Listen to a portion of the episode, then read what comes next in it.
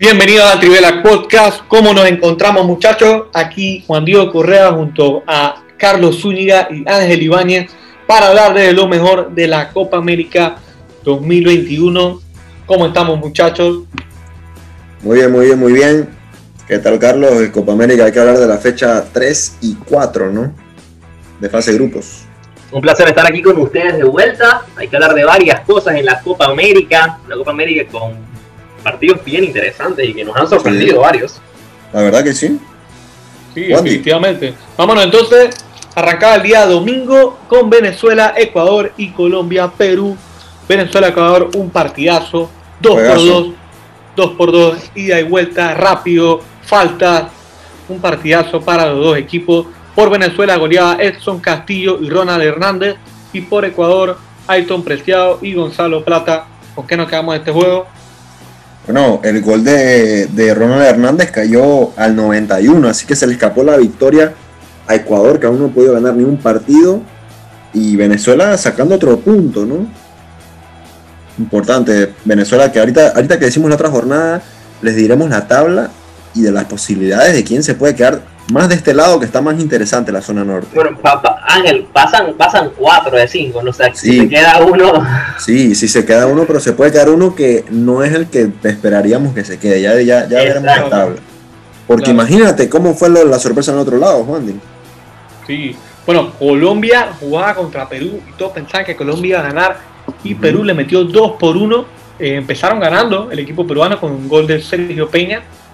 Eh, empataba de penalti Miguel Borja para Colombia, pero a 64 cometía un error Jerry Mina y se autogoleaba para darle la victoria al equipo peruano, que da tremenda sorpresa. Y Colombia está jugando mal, ¿eh?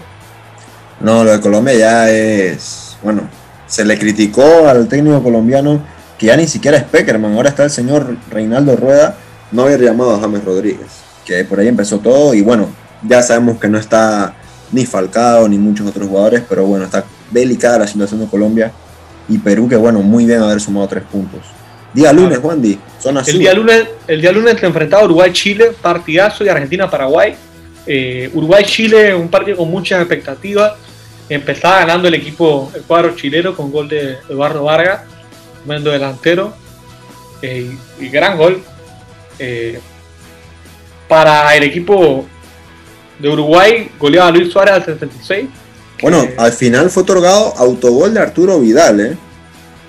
Al final la Comebol, lo, al final la, la lo dio como autogol de Arturo Vidal, punto para cada uno. Entonces, este era juego directo que para ver quién se mete ahí de repente segundo, porque Argentina parece estar más cómodo, porque Juan Di le ganan por la mínima a Paraguay con un gol de El Papu Gómez a pase de Angelito Di María. El frío. El Papu bailando, ¿no? Como lo nos tiene y, y, me extraña que el Papu y Di María no son titulares en esta Argentina, así que... Sí, sí, sí, sí, eso sí es verdad. Así que... Que le mete sorpresa, factor sorpresa para la... Argentina era líder de zona sur y nos vamos al día... A la jornada 4, el día miércoles, día miércoles que va Ecuador-Perú, sí, Ecuador-Perú y Brasil contra Colombia. Colombia. Ángel, ¿cómo quedaron estos partidos? Ecuador-Perú comparten puntos también en, un, en otro 2 a 2 de parte de los ecuatorianos, que les cuesta sacar la victoria. Esta vez fue el jugador Renato Tapia con autogol. Señores, ¿soy yo o ha habido demasiados autogoles entre Copa América y Eurocopa? Sí, ya, ya creo que en la Eurocopa van 7 u 8 y acá ya podemos contar unos 3, 4, ya llevamos más de 10. Eh, Edward Preciado otra vez marcando para los ecuatorianos al final del primer tiempo.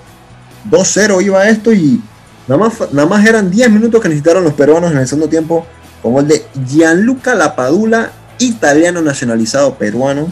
Marca su primer gol para la selección de Perú. Ya había jugado amistoso con Italia, pero no juegos oficiales. Pase de Cristian Cueva. Y luego André Carrillo con un golazo. De una vez el empate cayó. Pase de Lapadula también. 2 a 2.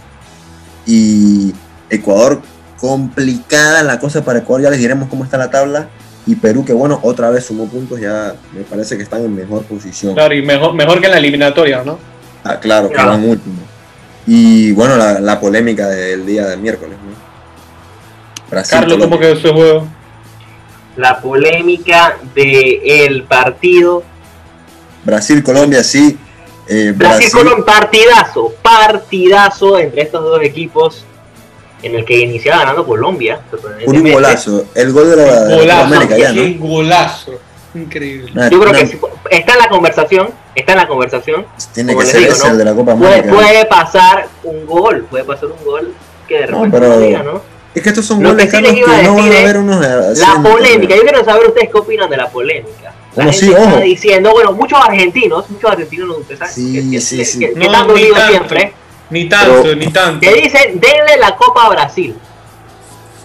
Luis Díaz fue el autor de ese gol minuto 10 y Roberto Firmino es el gol que tanto hablan ustedes al minuto 78 porque hay un pase de Brasil casi que fuera del área donde le pega, le pega al árbitro al final. le pega, le pega a Pitana sí. y debía parar el... Está la regla, ¿no? Pero ojo, yo tengo, yo escucho otra versión, Carlos. No es denle la Copa a Brasil. Néstor Pitana es argentino y la única forma de que Argentina y Brasil no se vean antes de una hipotética final es que tanto Brasil como Argentina queden líderes. Así que esto le conviene obviamente a Brasil y si hay que aceptar que todos le tienen miedo a Brasil en esta, en esta copa porque creo que los veo dos, tres pasos por encima de todos los otros equipos. Ese era el empate. Eh, la regla dice, Wandy, que donde hay contacto con el árbitro, En, un posible, ya sea contragolpe, jugada de gol, lo que sea, todo este tipo de jugadas de, posibles de gol, eh, se, le, se hace así tiempo el fair play, ¿no? Creo que la bola se regresa. Se para, el partido y la bola se regresa. Claro, esa, es la regla, esa es la regla y la, regla de FIFA. la regla de FIFA. Pero al parecer, al parecer, porque todos sabemos que Titana es de los mejores árbitros que hay y es el mejor de América lo decían hasta los mismos jugadores de Colombia ayer, para decirle que no se podían explicar cómo dejó que pusiera su gol. Al parecer hay una regla que se llama la regla 9 en el fútbol. Parece que no sé si es nueva, pero parece que como la bola le queda a Brasil de una vez, puede seguir. Pero también me parece súper raro. Porque ahí decides cuál regla aplicar y cuál regla no aplicar, eso también está, está bastante polémico. Bueno, sí, y eso no fue todo, porque Brasil al final termina marcando al 90 más 10 de un corner, era el 99 con segundos ya de tantos, de tantos minutos añadidos. Corner que cobra Neymar y Casemiro, como dice Carlos, la marca de cabeza eh, para dar el 2-1. Tres puntos más para Brasil, siguen marca perfecta y líderes de zona norte indiscutibles. Bueno, igual iban a ir primeros, pero no de esta forma, no pensábamos un datito muy interesante que quede a relucir porque hace honor a eso es que Brasil nunca ha perdido un partido en el que Casemiro ha jugado, un partido oficial, y que se sigue con la racha, ¿no? Si nunca ha perdido un partido, gran, Casemiro.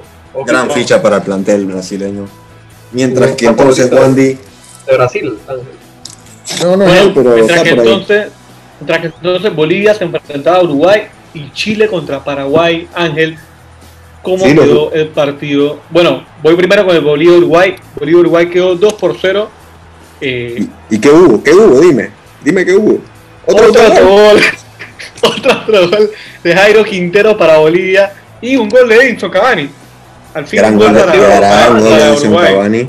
Y la que se comió, no estoy muy seguro de quién fue el jugador, creo que sí fue no quisiera decir que es Maxi Gómez, no estoy seguro. La que se comió a puerta abierta, increíble al final, casi al Royal 90 y algo. Pero bueno, no recibieron gol, son tres puntos, gana Uruguay. Mientras que Chile-Paraguay, la sorpresita del día, ¿no? Sí, este quería que me contara este partido, cómo quedó.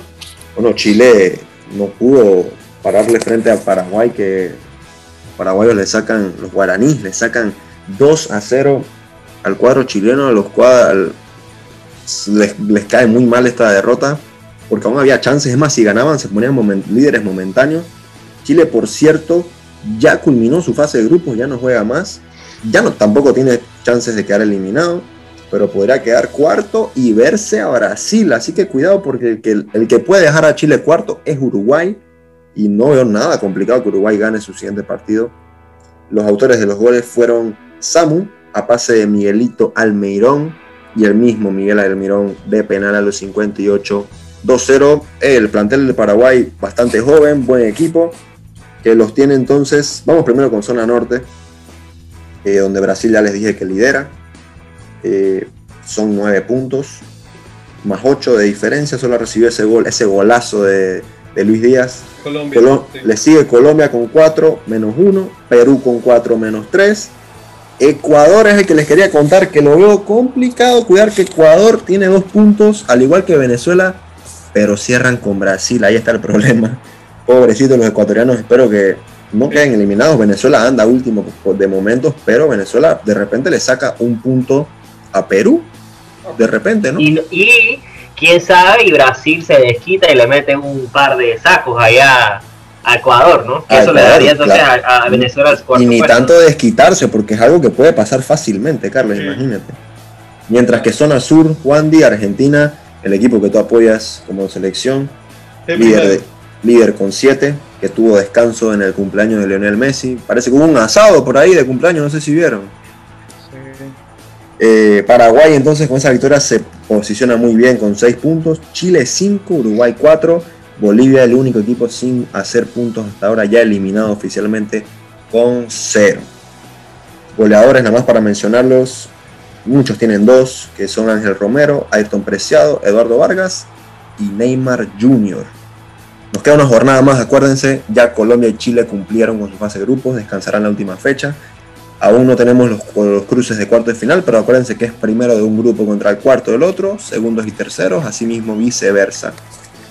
Eh, Copa América que bueno, sí, no es, tan, no es, no, es, la misma que antes, el formato no nos ha gustado, pero bueno, se, se vendrán los juegos muy buenos, por lo menos de cuartos para adelante. Así que, Juan Claro, sí. Y, bueno, aparte de Brasil hay que ver quién, quién toma el liderazgo. Porque por ahora Argentina no termina de arrancar, Uruguay bastante pobre, ¿no? Y Chile que ya no es lo mismo, lo veníamos conversando antes, Ángel.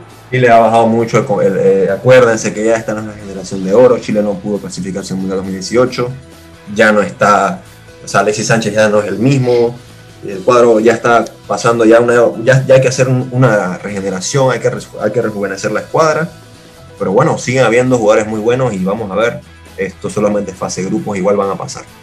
Así mismo, entonces nos despedimos, señores. Paolo Guerrero está jugando en la Copa América. No fue convocado. No, está lesionado, está lesionado, se lesionó el año pasado eh, de los meniscos, para los que se preguntaban. Eh, una baja muy seria, pero bueno, esperamos que se mejore pronto. Entonces, muchachos, muchas gracias a todos los que nos escucharon hasta acá. Nos vemos a la próxima. Escúchenos nuestro especial de Eurocopa, nuestro especial de Copa América y por ahí les tenemos un par de sorpresas. Síganos arroba Trivela Podcast en Instagram y nos vemos en la próxima. Hasta luego.